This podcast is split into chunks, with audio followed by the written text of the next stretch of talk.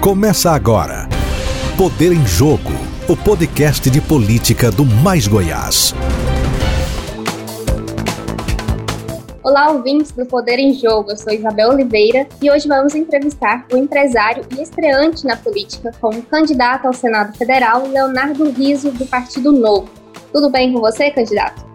Ah, tudo bem. É um prazer estar aqui falando com você, Isabel, Cadu e todos os nossos ouvintes. Prazer é nosso. Também comigo, o repórter do Mais Goiás, Eduardo Pinheiro. Olá, Eduardo, tudo bem? Oi, Isabel, tudo bem? Um prazer estar aqui com vocês, com, com o candidato é, Leonardo Riso ao Senado, né? É, espero é, a gente produzir uma boa entrevista aí com ele. Bom, candidato, para começar, é, a gente tem visto aí as pesquisas já nessa reta final de campanha. Eu queria saber do senhor se o senhor está confiante para uma virada de chave nessa disputa ao Senado aqui em Goiás. Olha, você está vendo aí, nós estamos em plena campanha, né? Tem som da rua incomodando que eu dou no 14 andar. Eu acho que eu acho que as pessoas não voltam em quem acorda elas depois do almoço ou se elas estão reunindo fazendo barulho. Imagina, né? Veja bem, isso devia ser proibido. Né? Ninguém pode ter um som dessa altura. Olha, eu estou extremamente confiante.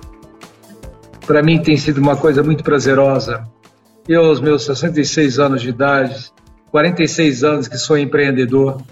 Eu sei da dificuldade de se empreender nesse país, principalmente quando você não tem relação nenhuma com o município, estado ou federação. Então, eu assim estou nesse processo, como eu vou dizer, eu sempre desejei estar nesse momento, sabe? Sempre desejei sim ser senador, um desejo meu, é o único cargo que me interessa na vida pública. Assim que eu imaginei um dia ser político sendo senador porque o Senado, porque o Senado representa aquilo que você já fez, a experiência sua, qual é o seu currículo para estar no Senado. O Senado não pode ser usado como ele é usado hoje. Isso é uma pena. É por isso que a gente não tem evolução política, porque não se muda os personagens, não se muda as receitas, o resultado é o mesmo há 40 anos. Seja um populismo de esquerda, seja um populismo de direita, eles disputam quem dá mais. E eu penso que não é bem por aí. Eu acho que a gente deve dar sim, se temos fome, vamos resolver esse problema de imediato, né? Eh, se temos outros problemas, vamos resolver de imediato. Mas o mais importante é você dar a oportunidade para a pessoa ter dignidade pessoal, ela ser autossuficiente. Então esses programas devem existir, mas temporários, não uma coisa permanente. Nesse processo de permanência, deu em um resultado 32% da população não admite nem falar em política, tem nojo de político. E eu estou dizendo isso andando na rua e recebendo coisas assim na cara, numa boa, sabe? Dizendo, é política, por favor, não dirija a palavra para mim, eu não falo com ladrão. Tipo assim, eu, com meus 66 anos, estou andando na rua para ouvir um diálogo desse. Mas é um exercício maravilhoso da humildade, é uma coisa que eu me predispus a fazer, o prazer ter sido alguém que sobreviveu todo esse sistema e se deu bem. Então eu sei o caminho da prosperidade, eu sei o caminho da simplicidade, eu sei o caminho da distribuição de renda. Eu conheço. E sei o quanto esse país hoje, com essa legislação, é cruel com a sociedade. Para não delongar muito, você veja como é possível não vou nem dizer de fundo partidário, que eu acho uma discrepância, mas um fundo eleitoral também eu não acho uma discrepância, eu acho que poderia ser uma coisa democrática muito interessante, mas não é.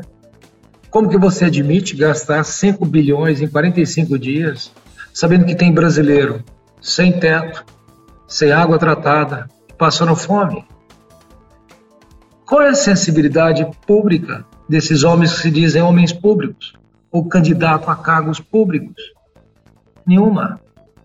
Nós temos um sistema perverso onde 90% da economia, que é você, eu, outros menores, médios, não temos acesso a nenhum tipo de incentivo. O incentivo é só para 10% da pirâmide, porque é quem financia, quem está no poder para manter. Então há um compromisso recíproco, tanto do ex como do atual, ou de um futuro. Então nós estamos afadados a ter mesmo uma sociedade desigual, porque os direitos não são iguais. a regra não é respeitada. Nós não temos criança de 0 a 10 em tempo integral nas escolas. O que é lei até 5 anos é lei. Eu não vejo nenhum prefeito ter fazer isso. Não tem dinheiro. Como não tem dinheiro? Quantos assessores fantasmas o senhor tem? Quanto desperdício de caixa existe? Agora, nessa eleição, a gente sabe que tem dinheiro, que não tem a boa vontade de mudar o sistema.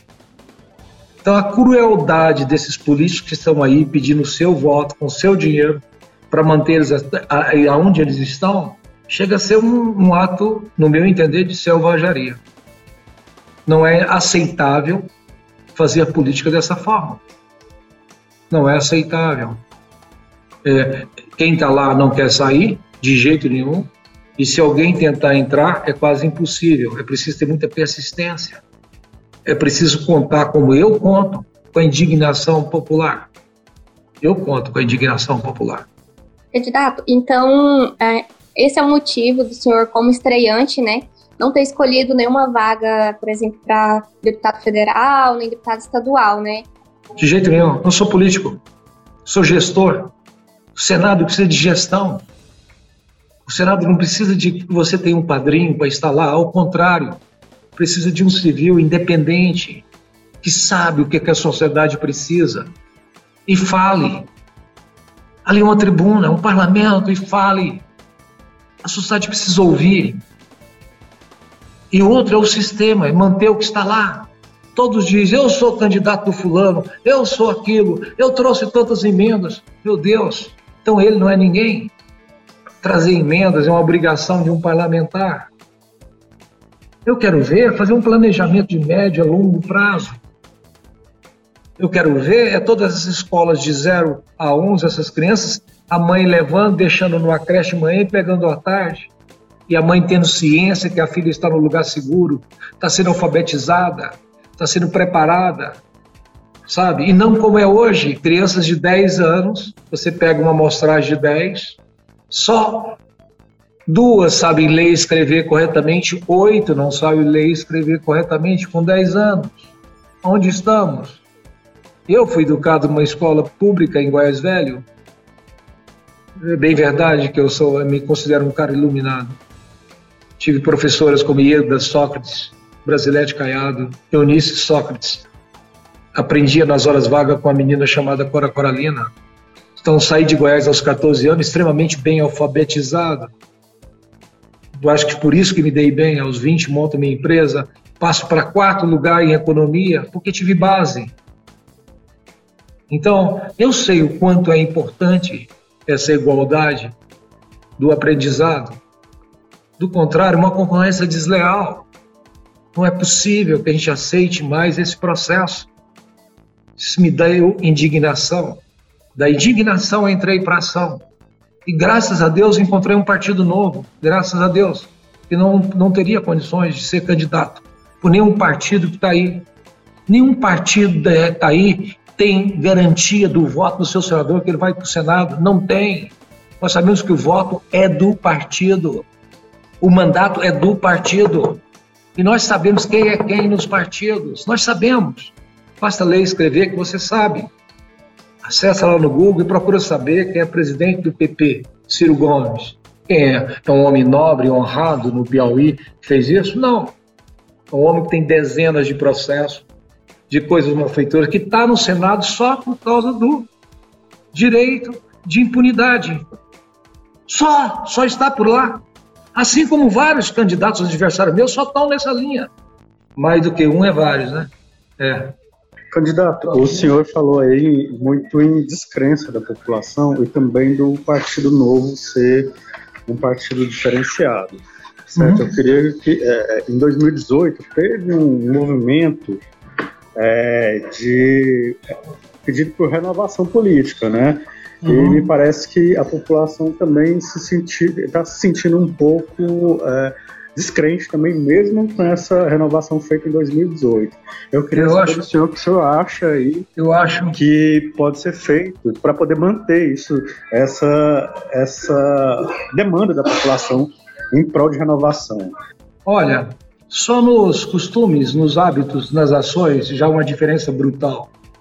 Nós estamos falando o que, que não foi, o que, que, não, que, que o novo agiu, não agiu de acordo com a opinião pública. Opinião pública de um setor, o da enfermagem, só. E da enfermagem, nós não temos palavras para agradecer os enfermeiros. São as, as a classe, para mim, mais importante no processo da saúde.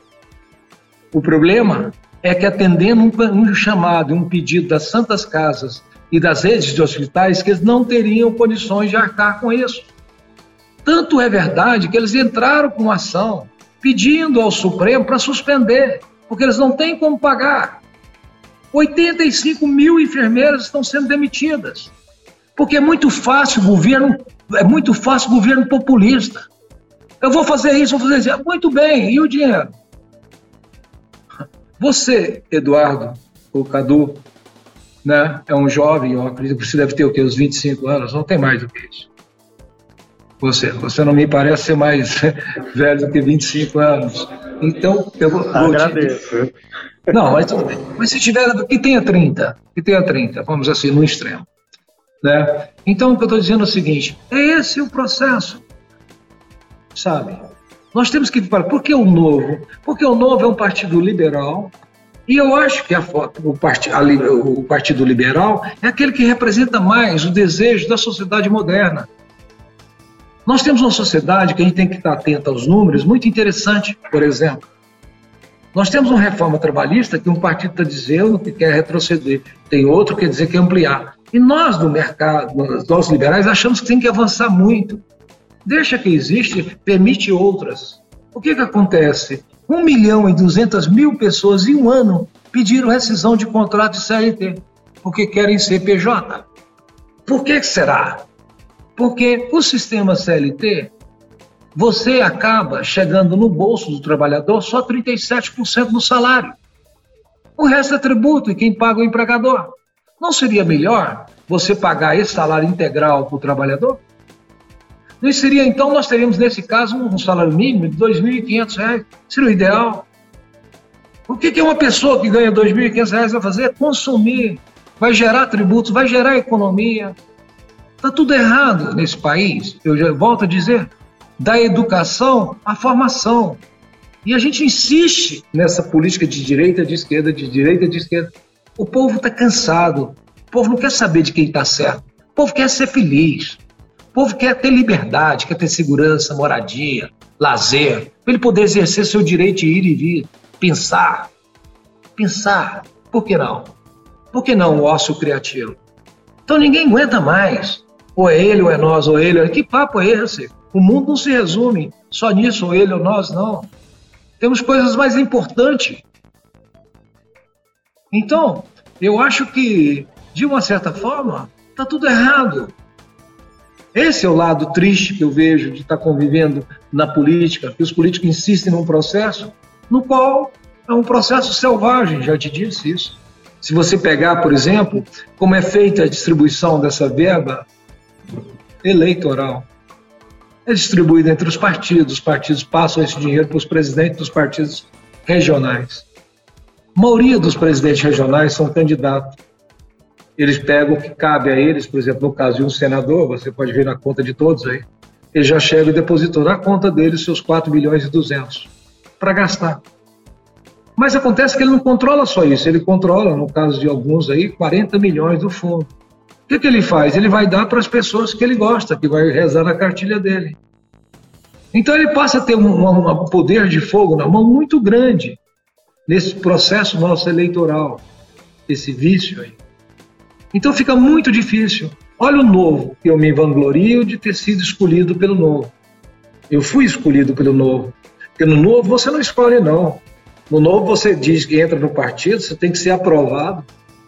Depois de ser aprovado, depois de 21 dias de investigação, você tem que passar por um crivo de cientistas políticos, de pessoas esclarecidas nos assuntos, assim como a Isabel, o Cadu aí, entendeu? Numa sabatina, os cientistas políticos, você saber se você está preparado para o cargo qual você pleiteia. Uma vez aprovado nesse processo, você tem que assinar duas declarações, uma abrindo mão de todos os privilégios, tipo aposentadoria precoce do Senado, não sei se você sabe, o senador basta trabalhar seis meses, ele tem aposentadoria eterna, e seguro de saúde para todos os seus filhos, noras, parentes. Primeiro grau. Vê se tem sentido nisso. Por que, que não vai para o SUS? Isso é tão bom? Então, esses privilégios precisam acabar. A gente assina isso abrindo mão disso. Não satisfeito para abrir mão do, dos privilégios, que eu acho maravilhosos, são coisas inexpressiva pela honradez, a honradez de servir o Senado. É isso que eu quero dizer. O Senado é um local de gente que já prestou serviço e não de pessoas que estão ali por passagem, porque almejam outros cargos e estão ali também, às vezes, por impunidade. Depois desse processo todinho de seleção, ainda tem a seleção dos, dos, dos meus assessores. Eu não tenho autonomia no Partido Novo para eleger meus assessores. Meus assessores serão aprovados por mim e pelo partido, mas em cima de um concurso público. Em especialistas na área na qual eu defendi como candidato. Se eu quero um Estado mais chuto, enxuto, menos burocrático, as reformas acontecendo, eu vou ter especialista nessas, nessas pautas que eu pautei e vamos poder debatá-las abertamente com a sociedade. Eu sou o único candidato independente nesse processo. E é em cima de um projeto. Candidato, e já dentro disso, já que o senhor tocou nesse assunto, é, caso o senhor seja eleito, quais serão suas bandeiras no Senado? É, o senhor tem uma ligação com o esporte, né, com o Clube Vila Nova. Uhum. É, qual vai ser seu foco? Vai ser esporte, educação? Qual o Olha, foco do? Educação, esporte, meio ambiente, empreendedorismo, né? E principalmente Principalmente o que eu acho é resolver de vez o problema de saneamento básico nesse país, que não é complexo. Serão meus focos. Quando eu digo saneamento básico, estou incluindo moradia, tá? Eu acho inaceitável um país como o Brasil tem indústria da construção civil, da, da indústria da construção civil como tem, e eu trabalho nela há 50 anos, ter déficit habitacional. Como pode? Como pode ter déficit habitacional, favelas? Só existem porque não tem governo? Que se tivesse governo, interferia na hora que começou, já faria o planejamento urbano, já faria assentamentos. Sabe? Uma cidade é um ser vivo, ela precisa de cuidado diuturnamente. É como uma planta, é como uma casa, é como qualquer um outro. Então, é uma coisa que precisa desse carinho. Então, é uma falta de experiência brutal na gestão da coisa pública, há um desperdício de recursos. Para você ter uma ideia, Isabel, eu não sei se eu fui claro com você das minhas bandeiras, foi, né? Ah. Foi sim. Então, eu posso explicar cada uma delas, sabe? Mas para você, mas eu vou dizer uma para você, por exemplo, do esporte. Qual que eu acho do esporte? Eu morei há três anos atrás, eu morei cinco anos em Madrid. E me interessei em Madrid porque Madrid, mais ou menos há 30 anos atrás, tinha um foco de violência muito grande, 35 anos, na capital, Madrid. Uma coisa muito interessante, coisa e tal. E por quê? Porque as regiões metropolitanas de Madrid estavam se libertando. Era Getafe, que era uma cidade industrial, Leganés, que é uma cidade agroindustrial, já é diferente, coisa e tal, na região metropolitana de Paris. E foi feito um trabalho que eu acho assim, muito interessante do esporte. Nessas cidades, na, seria como se fosse Goiânia, nas regiões metropolitanas de Goiânia, ou das capitais, vamos trabalhar assim, da forma que no Senado seria uma coisa nesse sentido, o governo federal entrar fortemente para fazer centros de excelência de esporte, de atividade esportiva. Então, se pega Leganés, Getafe, são clubes de futebol que não existiam há 20, 20 anos atrás. Hoje estão na primeira divisão do campeonato espanhol, só na área do futebol, mas atrás dele você vê centenas de outros esportes olímpicos. Em uma região metropolitana parecida, se tivesse um grande centro olímpico desse público, mas com serviço de primeiro mundo, estou dizendo, com professores, tal, isso aqui, o índice de violência despenca. Despenca. Nós temos esses dados oficiais, que é uma atividade muito interessante, sabe? Então, eu acho que esses tipos de intervenção urbana são fundamentais em relação ao esporte. Esporte, museu aqui no Serra Dourada, fazer a imagem, imagem do, do, do, a imagem de som do futebol, para a gente contemplar todos os clonistas antigos. Eu acho que um povo sem história, sem referência, não é ninguém nesse mundo globalizado. Você tem que ter a sua história para mostrar para o mundo, sabe? Então, os valores nossos, eu acho assim, eu me encanto muito com a cultura regional, com o meio ambiente. Enfim, eu tenho atividades, essa escola, implantação dessa lei de criança de 0 a 5, eu quero ampliar para 11. A lei é só até 5, mas ninguém cumpre. Eu quero pular para 11 para ser cumprida da criança, de primeiro lugar. As, sem contar nas reformas essenciais. Ah, por exemplo, a tributária vai ter que acontecer, porque não vai ter dinheiro ano que vem. Todo mundo sabe disso. A minha formação, inclusive, é economista, entendo um pouco do assunto. Vai ter dificuldade, porque todo mundo quer abaixar imposto. Todo mundo jogou nessa onda. Acontece que se você abaixa imposto e não diminui privilégios, o que, que acontece? Só tem um jeito de cobrir a conta, aumentando imposto. E tem sido assim nesses 40 anos. Tem sido assim. Nós não podemos esquecer que esse país teve pessoas revolucionárias que não concordavam em pagar 20% de tributo. Deram a cabeça ao prêmio. Hoje nós pagamos 40% e não falamos nada. E pagamos 40% e não temos nada em troca. Nada, nem saneamento básico, nem moradia, nem segurança. Nada, nem lazer. Olha que absurdo que fizeram agora com a lei, a lei, a lei incentiva a cultura, as leis, para cobrir um orçamento deficitário, para mandar dinheiro para orçamento secreto, para abastecer as prefeituras de dinheiro sem elas terem que justificar para quê? Cortar o dinheiro da cultura. Como é que pode? Eu pergunto, como é que pode? Ah, a cultura não dá voto, não dá dinheiro. Como não dá voto, não dá dinheiro? É a terceira indústria do mundo do entretenimento, é cultura, um teatro, é um espetáculo ao vivo, sabe? É uma falta de sensibilidade, sabe, com a diversidade humana que, que me assusta. Me assusta. Então, é preciso ter uma voz, eu acho, independente no Senado, para fazer esse contraponto, senão nós não vamos a lugar nenhum. É querer resultados diferentes com a receita de sempre. Não vai acontecer. É, é, candidato, era justamente essa minha pergunta. É, é, se esses problemas que o senhor elencou aí como principais do Brasil também se repetem em Goiás e como atuar no Senado para resolvê-los. A coisa mais fácil do mundo que eu fiz a minha vida toda.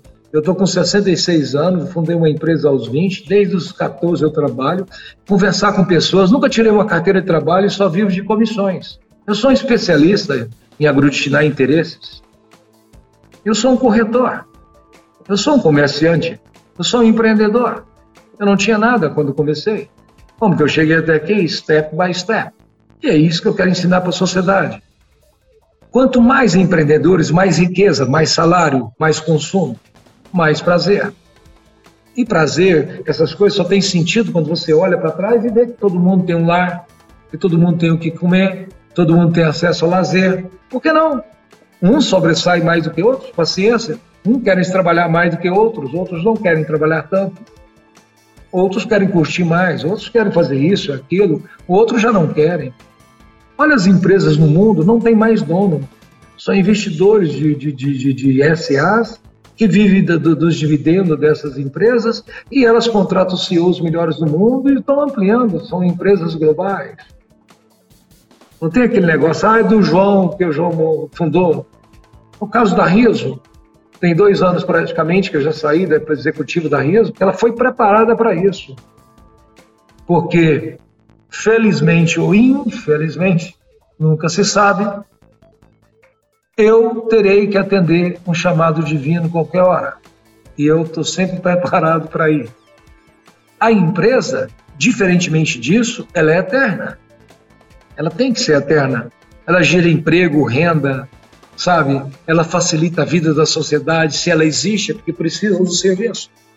Então é preciso que a gente seja, deixe um pouco o egoísmo de lado e trabalhe no coletivo. E é essa a minha entrada na política. Para trabalhar no coletivo, deixar o personalizado. Sou executivo há 50 anos de um, de um grupo gigante. O Grupo ISO é gigante. Eu sou presidente desse grupo, eu fundei. Então, eu acho que agora quem precisa, eu acho que o poder público precisa, o dever nos chama. Como cidadão, não posso negar servir meu Estado, meu país. Sabe? Ah, você, e agora todo mundo chega e fala: ah, você está com a vida feita, o que, que você quer? Exatamente. Não tem um canto desse mundo que eu não conheço. Conheço todo mundo. Deus foi muito justo comigo. Deus me fez de, de mim um homem, que eu sou extremamente orgulhoso. Então eu quero mais é saber prosperidade. E coragem não me falta. Eu já fui até presidente do Vila Nova, não sei se você sabe disso, e fui campeão. Candidato, só para mais uma pergunta aqui para o senhor. É, essa pergunta a gente tem feito para todos os nossos convidados que vêm aqui no podcast. É, qual será seu primeiro projeto é, caso o senhor seja eleito no dia 2 de outubro? Primeiro que o senhor já vai chegar lá e vou fazer. Exigir que se cumpra o, o projeto-lei de todas as crianças em escola em regime integral, que seja creche, CINEI, que a mãe possa deixar o menino na escola para isso. E que também nós garantimos que a, os programas sociais daqui para frente possam ter prazo de duração, porque nós gostaríamos da dignidade cidadão. E, vou te dizer com toda sinceridade, há tantas prioridades nesse Brasil que no primeiro dia você já tem que estar sabendo tudo. Mas eu vou chegar, vou conhecer meus pais, vou saber, conheço bem como funciona a casa, quero conhecer. Existem, por exemplo, reforma tributária, só para dar um exemplo. Existem reformas tributárias lá no Congresso que já têm aprovação dos 27 estados. Para que a gente vai inventar a roda? Se já tem consenso de todos os estados, vamos aprovar essa. E vamos melhorando. O bom é inimigo do ótimo. Coisa simples. Vou voltar, voltar. Eu sou o único signatário do projeto 200 de todos os nossos candidatos. O que, que é isso? Trabalho para fazer reforma, projeto anticorrupção, prisão segunda instância, essas coisas todas que nós sabemos. Que esse samba do crioulo doido, que você sabe quem rouba vai preso e é solto, e depois diz que, que não roubou, e todo mundo fica sem saber por que, que roubou ou não roubou, que eu nunca vi isso na minha vida. E, te, e, e o pior é que o roubo tem objeto. Você viu até o objeto do roubo. Mas depois eles provam que não é roubo, que é outra coisa, que caixa 2 não é corrupção, caixa 2 não é crime, é contravenção e inocenta. Ou se não, ah, foi julgado nessa vara, não é nessa, tem que ser na outra vara. Enfim, nós sabemos dessas artimanhas, desses, vamos dizer assim, caminhos, desses becos da Constituição. Então, sou um empreendedor há 50 anos, eu sei. Nós vamos trabalhar em cima desses becos. E vamos fazer um trabalho com os nossos pares que eu tenho certeza absoluta que vai ter consenso. Porque vamos estar falando diretamente para a sociedade. E assim como também a sociedade se faz presente quando se faz chamamentos, vamos chamar também a sociedade para essas reformas. Vamos botar a sociedade a par disso. Serei um senador, senador assim, transparente, mostrando o que custa um senador para a nação, sob todos os privilégios. Não tenho compromisso com a política eu tenho compromisso com a moral, com a dignidade, com a decência. E é isso que eu quero mostrar no meu primeiro dia de mandato. Porque não existe mais nada nobre no mundo do que você ser nomeado por um povo, por um mandato, principalmente como um Senado. Isso é nobre. Se existe algum título de nobreza no mundo, é esse, para mim é. Num regime democrático, você ser eleito pelo povo, com o povo, isso é a glória. É, candidato, é, podemos afirmar então que o senhor vai cumprir os oito anos de mandato aí no Senado Federal, caso eleito? Integrais. Não me interessa outro cargo que não seja o Senado. Eu sei, eu poderia ser um bom gestor. Eu tenho ciência disso, eu fui há 50 anos. Mas não faz parte do meu projeto de vida. Eu já ultrapassei o lado executivo. Meu projeto de vida é o legislativo para legislar aquilo que eu acho que está errado que a sociedade acha que está errada, que a sociedade sabe que ela está sendo roubada. E você não vê nenhum senador trabalhando nesse sentido. Nenhum. E é isso que eu vou fazer. Se as pessoas quiserem votar uma receita diferente, nova, ciente do que está fazendo e lutando para que as coisas mudem, eu sou o caminho. Do contrário, você vai ver por isso que eu perguntei a idade do, do, do Cadu. Ele vai ver também. Não muda nada. Nós sabemos quem são esses políticos que estão aí. Vestidos de lobos, de lobos, não, vestidos de cordeiro na eleição, mas na verdade, é, na verdade são lobos. Certinho, candidato. Bom, nosso tempo está acabando, passou rápido aqui a nossa conversa. Queria agradecer mais uma vez a presença do senhor aqui, viu? Desejar boa sorte e, mais uma vez, foi um prazer tê-lo aqui com a gente. Eu que agradeço e dizer que sorte é fruto do trabalho dizer que nós estamos trabalhando muito, olhando no olho das pessoas, conversando com as pessoas, trocando ideias. Eu tenho sentido o que as pessoas querem. Estamos acompanhando por pesquisas de ponta diariamente o que está se passando. E se você perguntar para mim se eu tenho esperança de ser eleito, eu digo para você, lógico, lógico. Os indignados e os indecisos estão à procura realmente de uma coisa nova. E o único novo nesse processo eleitoral somos nós, do novo. É riso 300. O resto é pomada minâncora. Bom, eu queria agradecer também ao meu companheiro de bancada hoje, Eduardo. Muito obrigada, Eduardo. Obrigado, Isabel. Obrigado, candidato Leonardo Riso. É, boa sorte. Obrigado, Eduardo. Foi um prazer falar com você. Espero conhecê-lo pessoalmente um dia. Você e Isabel, para a gente trocar mais ideias. Vocês são muito inteligentes e participativos. Obrigado, hein? Joia, Joia candidato. Obrigada também aos Obrigado. nossos ouvintes que nos acompanharam até aqui. E para mais informações, vocês já sabem, né? É só acompanhar nossas redes sociais e também o nosso site www.maisgoiás.com.br. Até a próxima, um grande abraço a todos. Você ouviu Poder em Jogo, o podcast semanal de política do Mais Goiás.